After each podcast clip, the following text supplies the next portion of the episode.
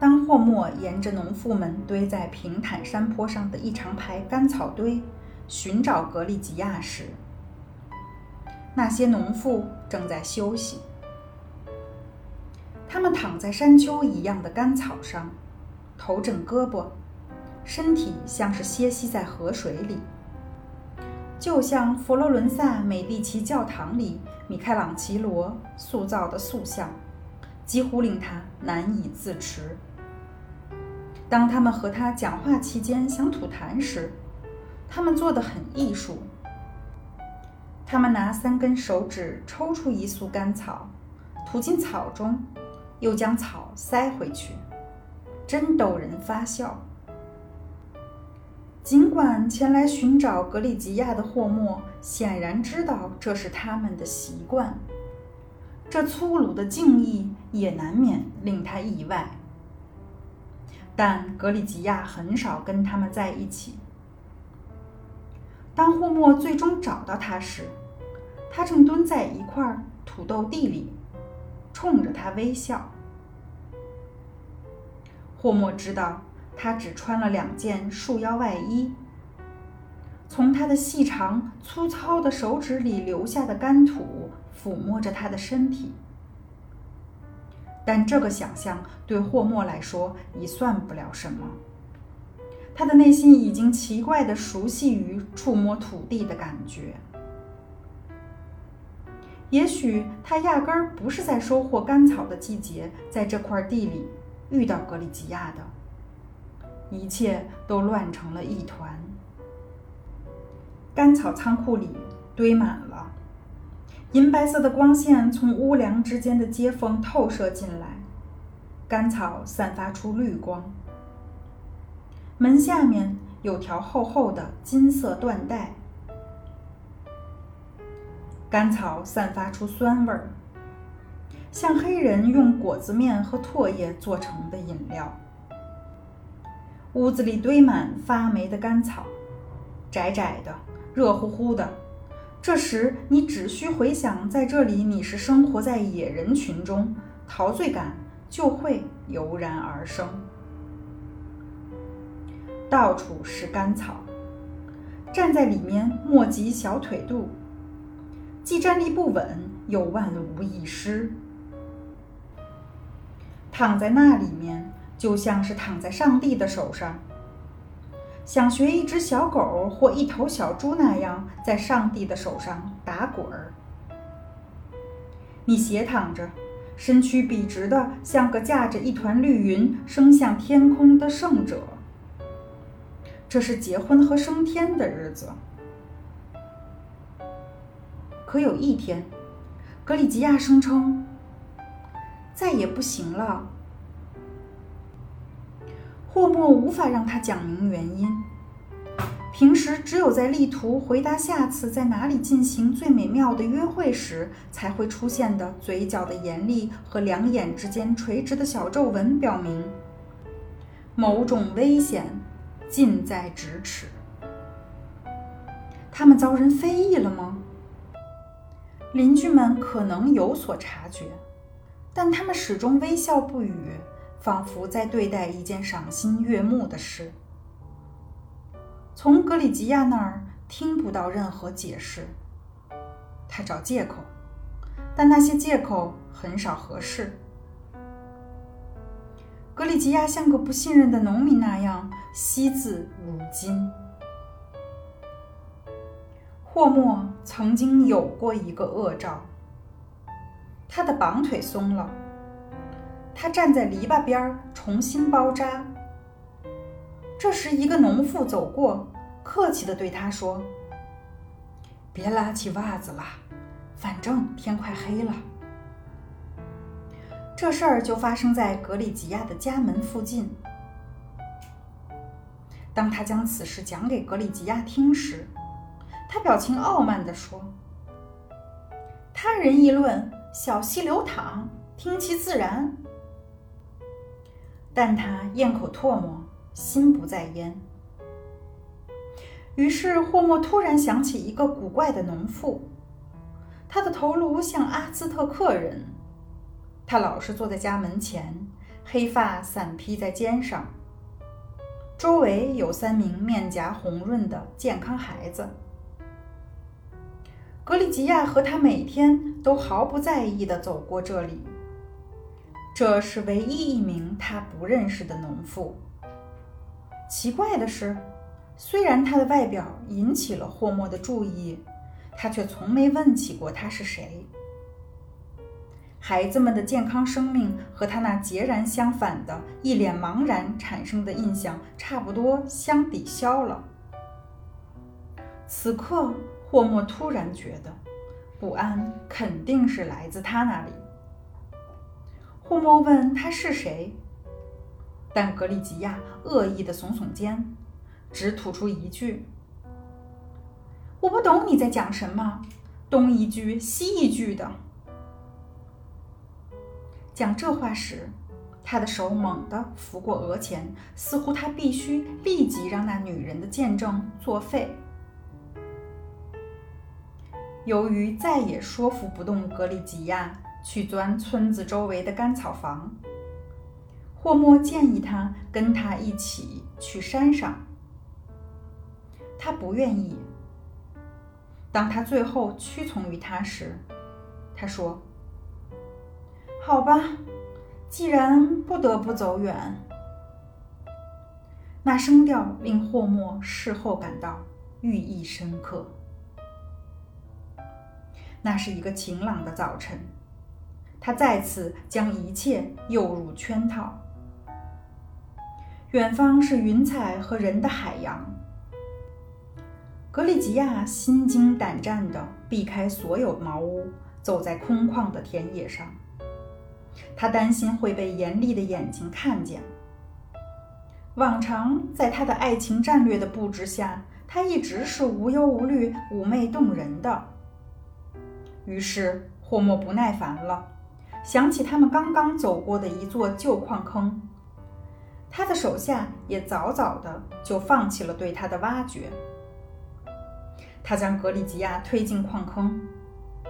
他最后一次转身时，见到山尖上有雪，雪线下是一小块田地，地里的麦子捆扎的好好的，在阳光下熠熠生辉。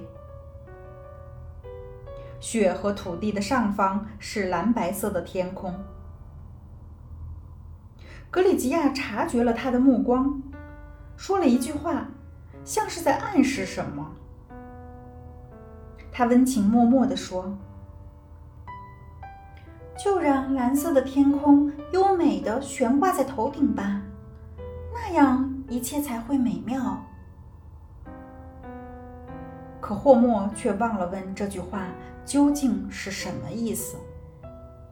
因为他们正小心翼翼地在越来越窄的黑暗中摸索前行。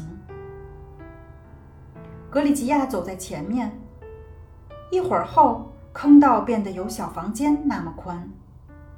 他们停下来拥抱，他们脚下的土地给人一种干燥的印象。他们躺下去。霍莫竟没有感觉到划根火柴、检查一下地面的文明需求。格里吉亚又一次像温软干燥的泥土流过霍莫的全身，他感觉到黑暗中的他因快感而僵硬。事后，他们并肩躺着，眼望朦胧的洞口，不想讲话。小小的洞口透出一方苍白的天光。霍莫脑海里重复着他上山的过程。他看到他和格里吉亚在村子后面碰头，然后爬上山来，转弯再爬山。他看到他的蓝裙子直到膝下橘色的镶边，他脚下滑稽的鞋一颠一颠的走路的姿势。他看见他在矿道外站住。看到一小块金色的田野，然后她在洞口的光亮中发现了她丈夫的身影。